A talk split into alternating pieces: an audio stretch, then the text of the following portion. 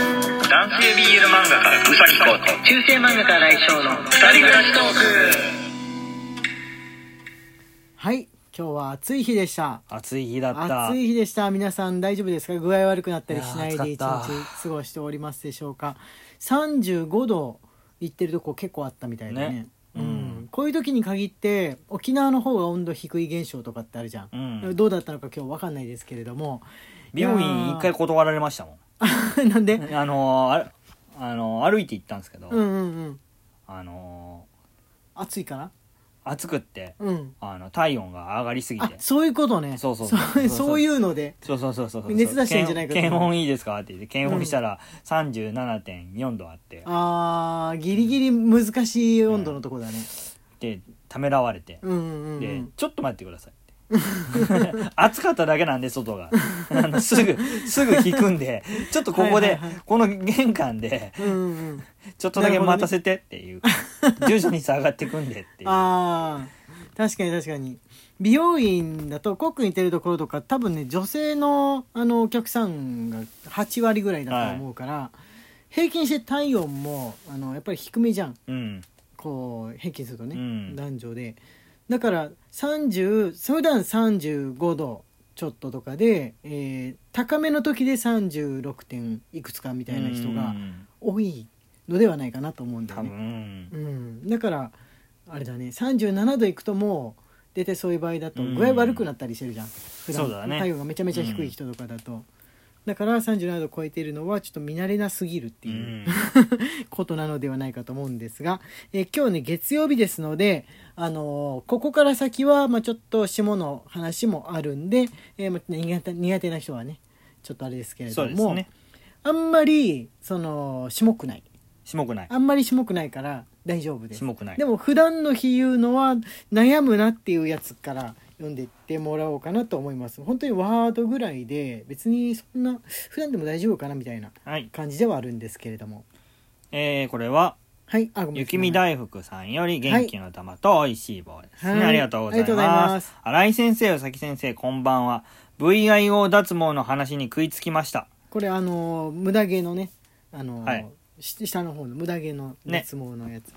はいはい、えー光脱毛に通っていましたが10回もかい通わないうちにお店が潰れまた別のお店で V ごとの脱毛をしました 脱毛の店って脱そう毛そうなんで専すよね門店ってねうんその結構小さい感じでやってるとこ多いから、総合的なエステみたいになるとあれなんだけどねね大きいチェーン店でやってるん通だけどっている間は良かったのですがあれから数年少しずつ毛量に戻っている気がしますそういうもんなんだ先月から家庭用脱毛器での脱毛を始めました。ああ、まだ脱毛はわかりませんが、長期戦で頑張ろうと思います。脱毛で微妙に思ったことは、汗が流れてくる感じが増えたことと、パイパンにすると、正規とパンツがぺったりくっつく感じが気持ち悪く、少量の毛はあった方が好みだなと思いましたあ。ーなるほどでも毛がないのは嬉しいですよね嬉しいですね私の場合ですが光脱毛よりもレーザー脱毛の方が効果が長続きしていいと思いましたまた知り合いの男性がヒゲを脱毛していました童顔すぎてヒゲが似合わないのとヒゲ剃りで肌が荒れるからだそうです脱毛の挑戦応援しますということで脱はい毛の挑戦することになってる、脱毛挑戦 することになってる雪見大福さんありがとうございますこうくんもあの今度文化祭で愛を出すかもしれないからその場合はあれですかね脱毛除毛除毛クリーム使います、うんうんどれぐらい取れるのかなでもこうくんあれだもんねあの無駄毛はないっていうことで、無駄毛ね無駄こう毛くんに無駄毛はない無駄毛ない、うん無駄毛はないっていうことで、まあ、剃る毛もないけど、まあ、除毛するだろうなっていうことなんですがレーザー脱毛とか光脱毛とかの違いそんなに分かんないんだけど光脱毛ってあのバチンっていう風にするやつだよね多分へえどっちなのなん自か一回分こういうはのやったことあってレーザー脱毛の方だったと思うんだけどレーザー脱毛がバチンってするやつじゃないかな光脱毛なのかな光脱毛じゃないジェルをを塗って上から光をバチって当てる、そういう光脱毛でもう光って言ってるしでもひレーザーも光じゃんレーザーは毛穴にレーザーを通して吸って抜くとかっていうのだったような気がしたんだよねあーい一本一本だからそっか抜いていく的なやつだったと思うんですけどちょっとわかあんまり知らないあうんんまり知らないですそれにしても全部抜いちゃうとあれなんだねぺったりくっついちゃうねくぺったりくっついちゃうんですねコウ君もやってみますかコウ君ももしあれでしたらなんかいやなんか感覚はわかるやったことあるからえお股お股やったことあったっけ、うん吸ったことあるからあーあーなんかその話聞いたことあるような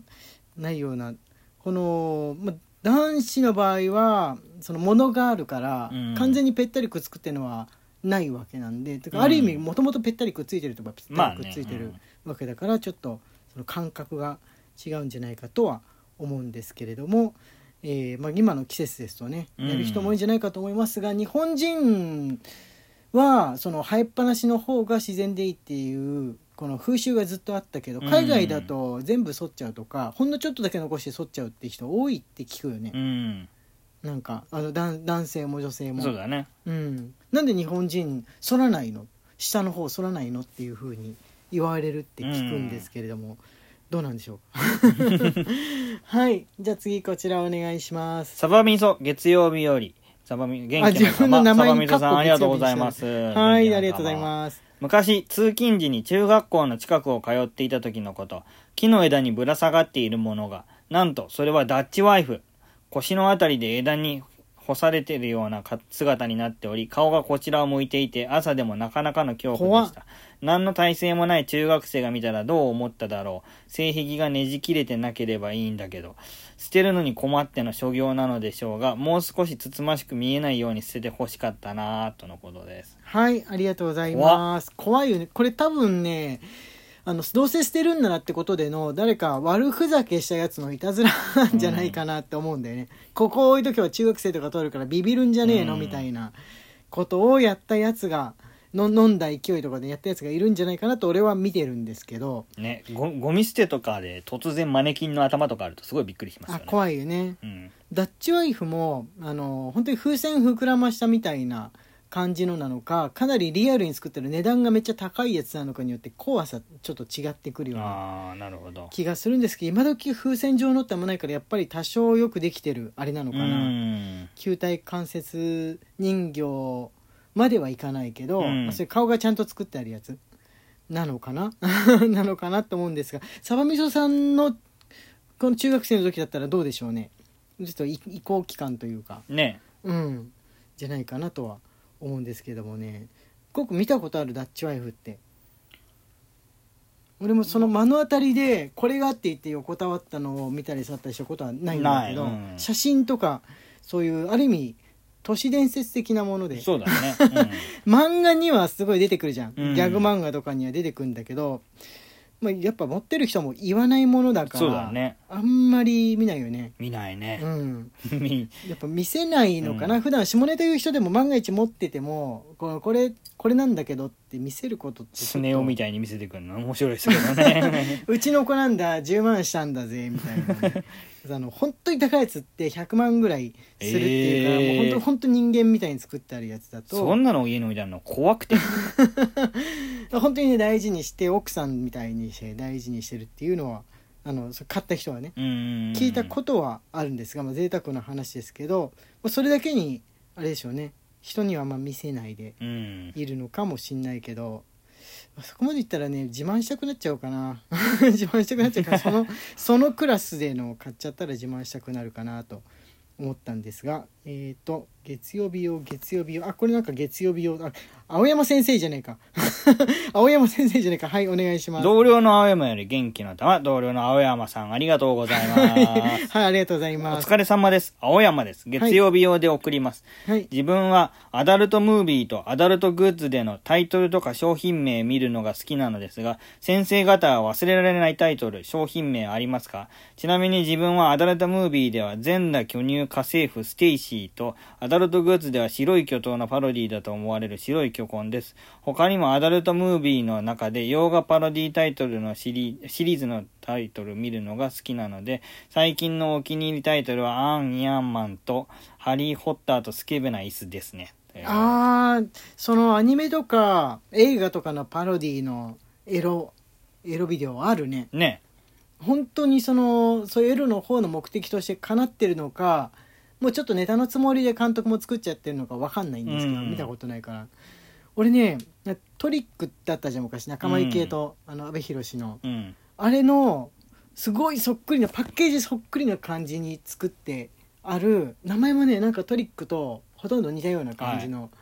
やつ、み見つけたことはありますなるほど 見つけたことはありますもう見てないですけれども、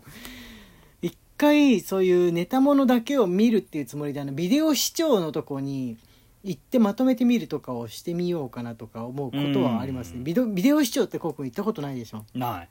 俺ね名古屋に来てからまだねこうくんが家に住んでない頃2回ぐらいに行ったことはあるんだようんねここはどういう場所なんだろうと思ってすごい気になっちゃってなるほど行ったことあるんですけどみんなねいやありますしあの見たことあります近所に国道沿いのとこにあるよくあるんですけどね、うんビデオ